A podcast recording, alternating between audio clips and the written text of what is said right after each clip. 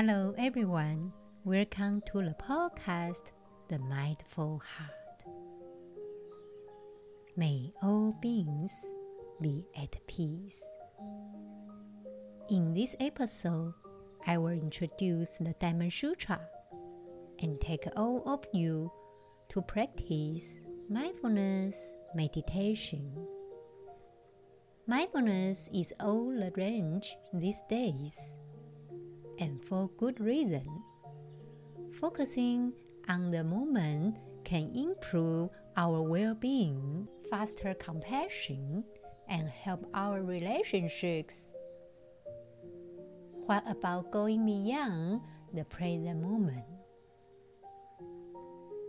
Maybe thinking about the future can trigger anxiety. But a growing body of research suggests that it also makes our lives more meaningful, especially if you are a regular drinker. Starting the new year sober is usually harder than just setting a resolution. Thank your brain for that. If you want to cut back or give up drinking for good, cultivating mindfulness might be the key to quitting. Our brains are not set up to sink into the future very much, said Judson Brewer, the director of research at the Center for mindfulness at the University of Massachusetts Medical School. So it's really challenging until we really pay attention to the immediate behavior to be able to step out of it. Moreover, if you feel bad and do something to feel better, like reach for a drink or check your Facebook feed, your brain learns to repeat this process, forming a habit, whether healthy or not, can happen in a matter of weeks, said Judson Brewer, a psychiatrist who uses mindfulness to treat addiction. Focusing more on the present moment can help break the cycle by practicing just 10 minutes of mindfulness, like paying attention to your breath, helped heavy drinkers cut back.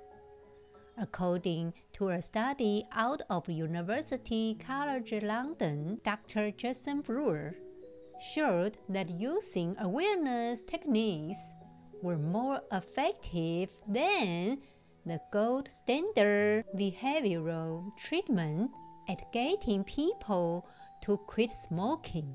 Some people think exercises like breathing into their anxiety and holding it in awareness seemed too simple. But three days into a month's mindfulness practice, we will feel our worries dissipate in a way we never experienced before.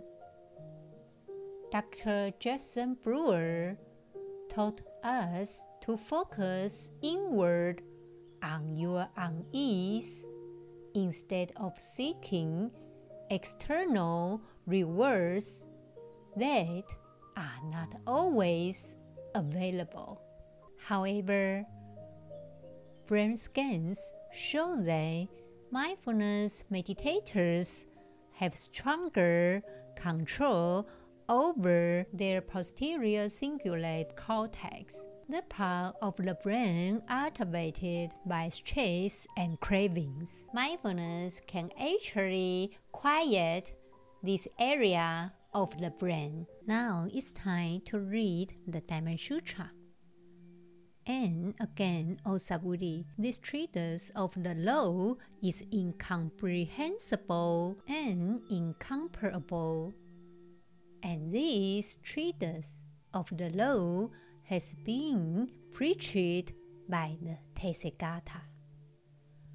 for the benefit of those beings who entered on the foremost path, the path that leads to nirvana, and who entered on the best path, and those who will learn this treatise of the law, who will remember it, recite it, understand it, and fully explain it to others. They are known, O Subhuti, by the Tathagata through his Buddha. Knowledge they are seen, O Subhuti, by the Tathagata through his Buddha eye. All these beings, O Subhuti, will be endowed with an immeasurable stock of merit. They will be endowed with an incomprehensible, incomparable, immeasurable, and unmeasured stock of merit. All these beings, O Subhuti, will equally remember the Bodhi, the highest Buddha knowledge, will recite it and understand it and why? Because it's not possible, O Subhuti, that this treatise of the law should be heard by beings of little faith, by those who believe in self, in beings, in living beings, and in persons it's impossible that this treatise of the law should be heard by beings who have not acquired the knowledge of bodhisattvas, or that it should be learned, remembered, recited, and understood by them. The thing is impossible. However, if you can accept it, read and study the Dharma Sutra. It's widely said is generally preached to others. The Tathagata is a man who knows everything. The Buddha is a man who sees everything. So, the Buddha can prove to you that he can fully see and understand. And you will receive immeasurable and boundless merit. Why? Because the Buddha said that such a person who talks to others to the Dharma Sutra is equivalent to a Buddha. He has a sense of responsibility and takes up the burden of Buddhism. Therefore, he has such great wisdom and such great merit. As long as you have such a big heart and are willing to take such a big burden, you have this merit and wisdom. If you take on this burden, you will naturally realize it, realize the Tathagata. Now it's time to practice mindfulness meditation. Sit in a posture that's comfortable yet allows you to remain alert. Please bring your full, undivided attention to this practice.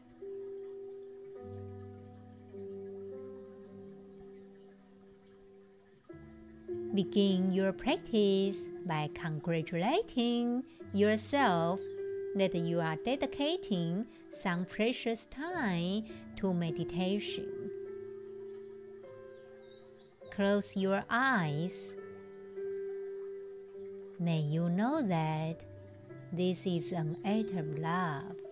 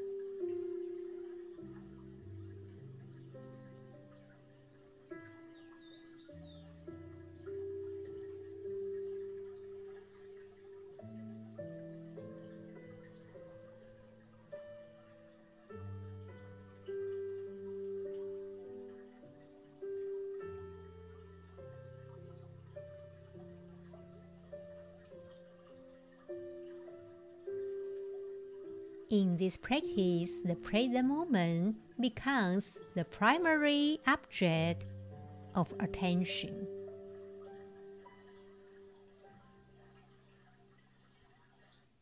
As you begin to stop and become present, become aware of the body and mind and whatever is being carried within you perhaps feelings or souls from the day's events, or whatever has been going on within you recently.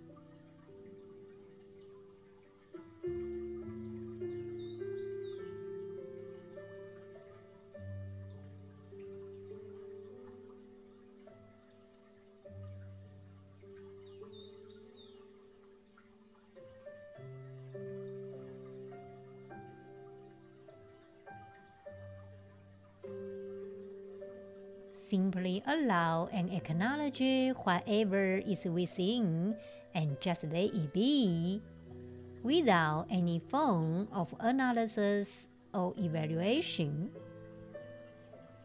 Slowly shift the focus of awareness to the breath.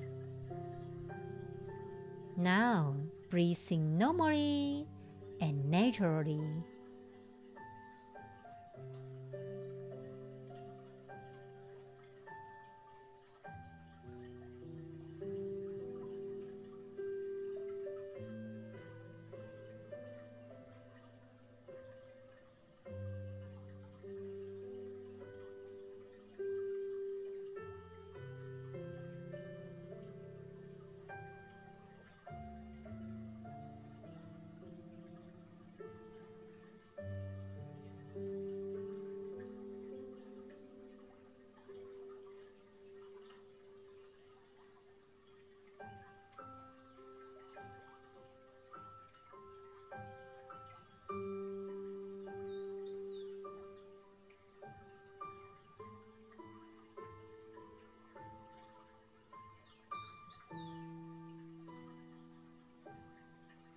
As you breathe in, be aware of breathing in.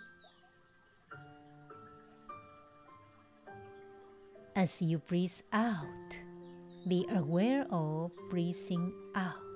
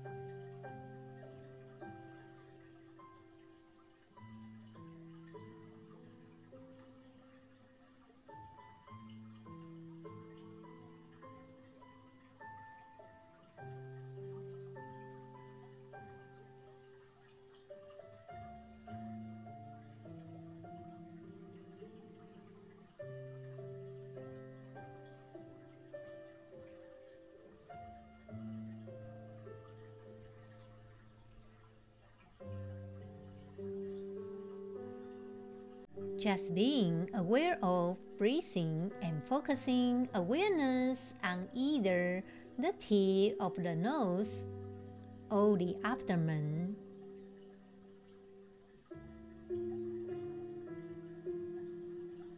If focusing on the tip of the nose, feel the touch of the air as you breathe in and out.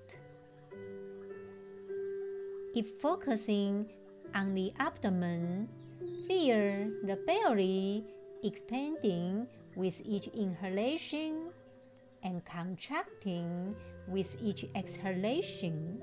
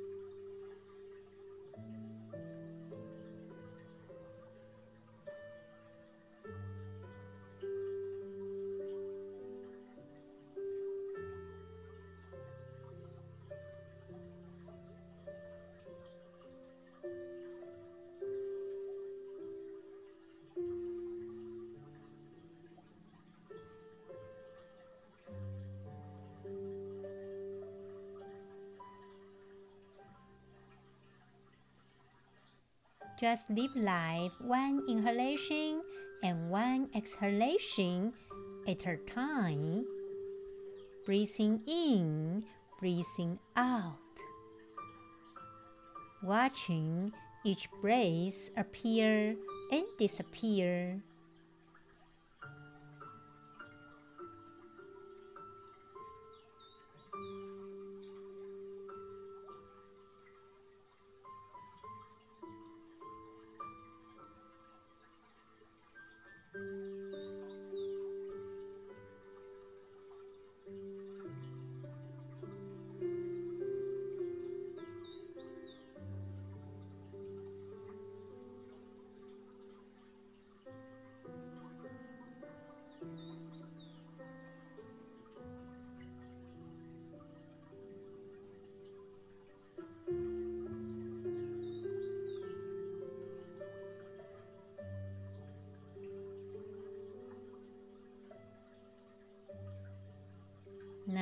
Slowly withdraw awareness from the breath. Bring it into the world of sensations in the body. Observing without any aversion or indulgence. Just acknowledge the multitude of varying sensations as they change from moment to moment and let them be.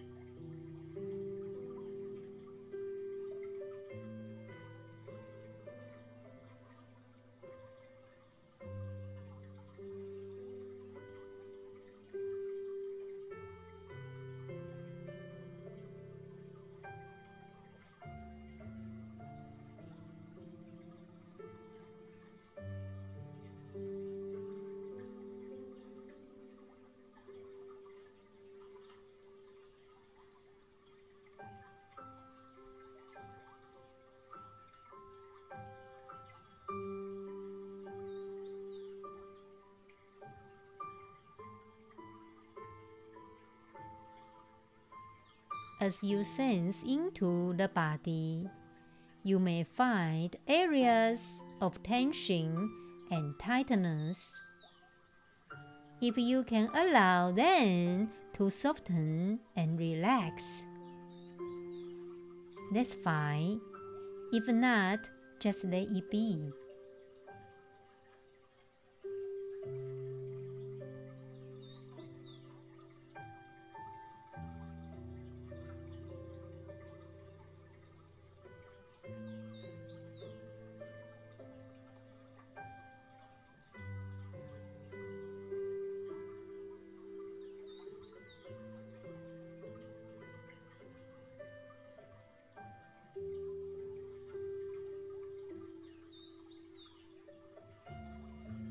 If you are unable to soften and relax, acknowledge any persisting sensations. Give them space to do whatever they need to do.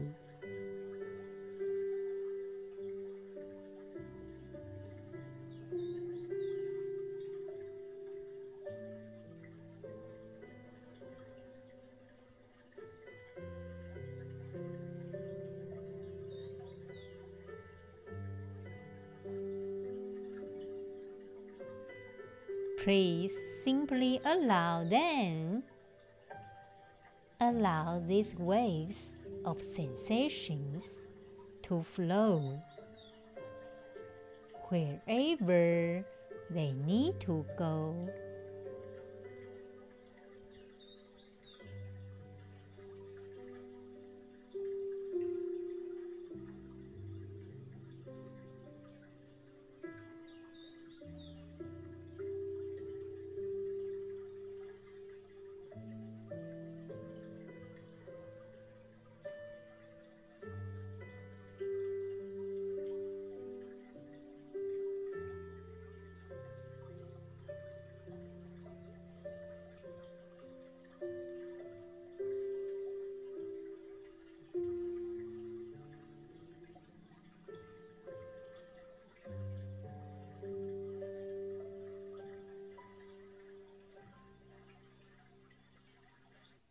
Now release awareness of sensations and bring attention to hearing, observing all sounds without aversion or indulgence.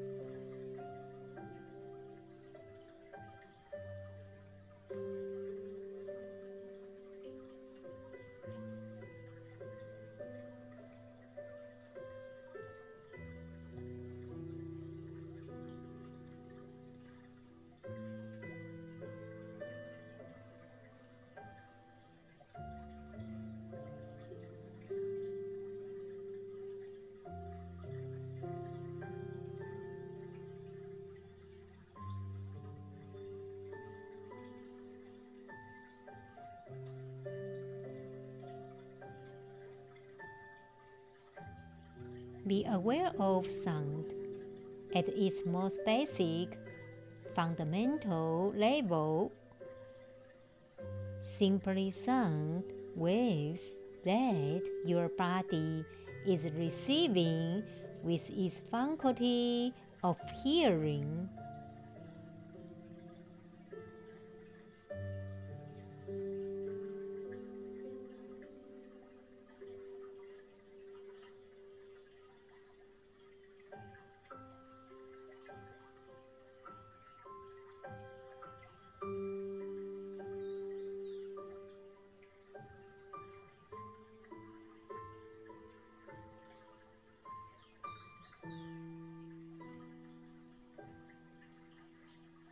Being aware of sounds at this level.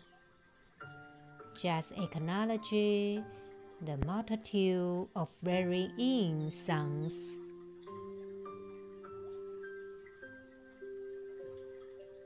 External and internal, movement to movement.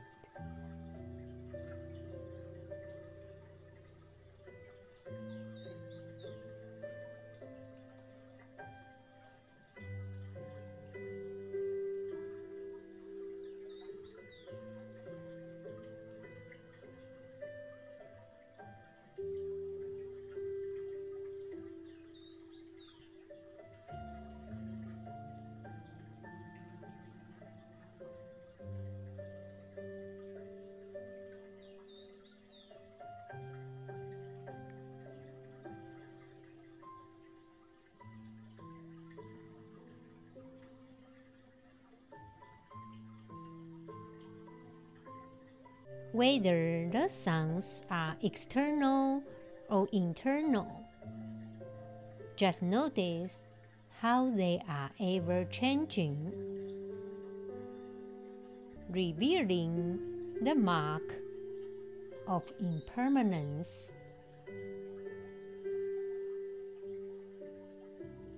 Suns rise, suns fall. Here then appear and disappear, just sounds.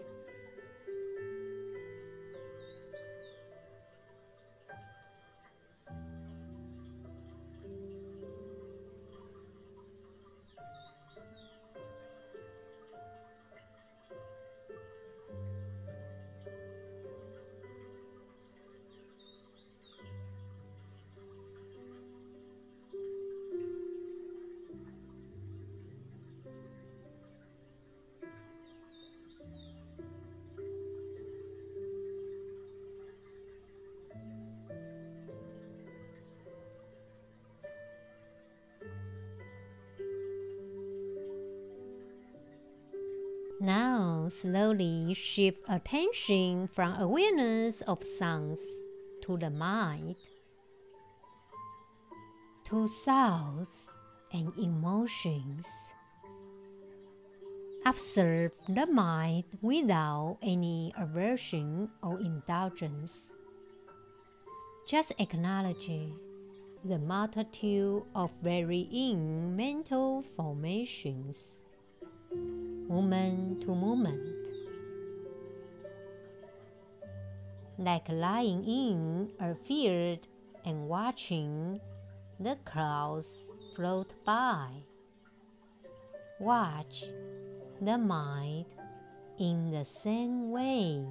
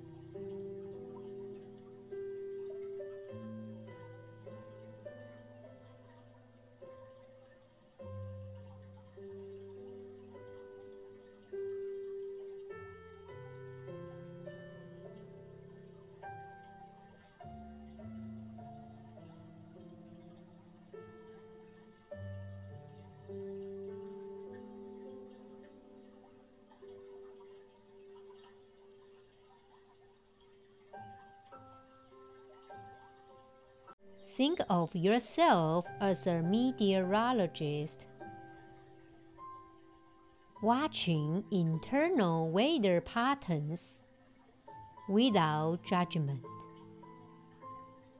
just being with the way things are. Thoughts and emotions rise.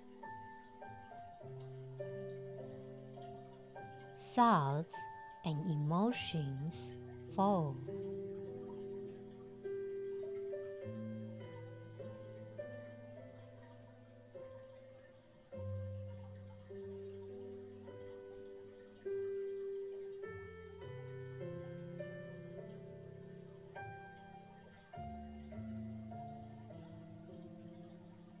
Experiencing then appear and disappear.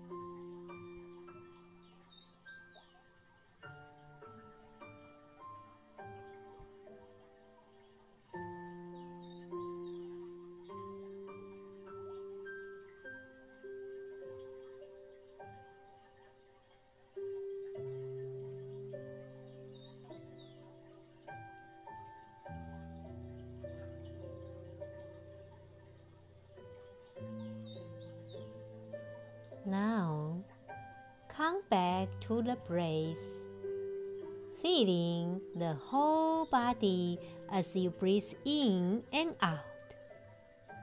Feel the entire body rising upward on an inhalation and falling downward on an exhalation.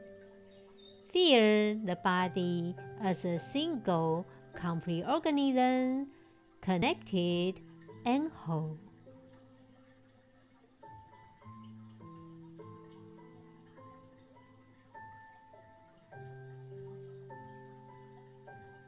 Now open your eyes.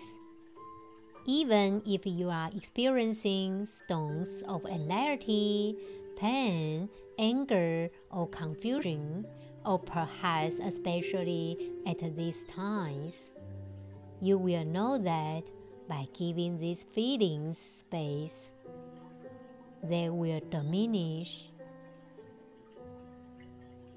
Take some time to write about whatever came up for you mentally, emotionally, and physically when doing this practice. I will see you in the next episode. May all beings be at a peace.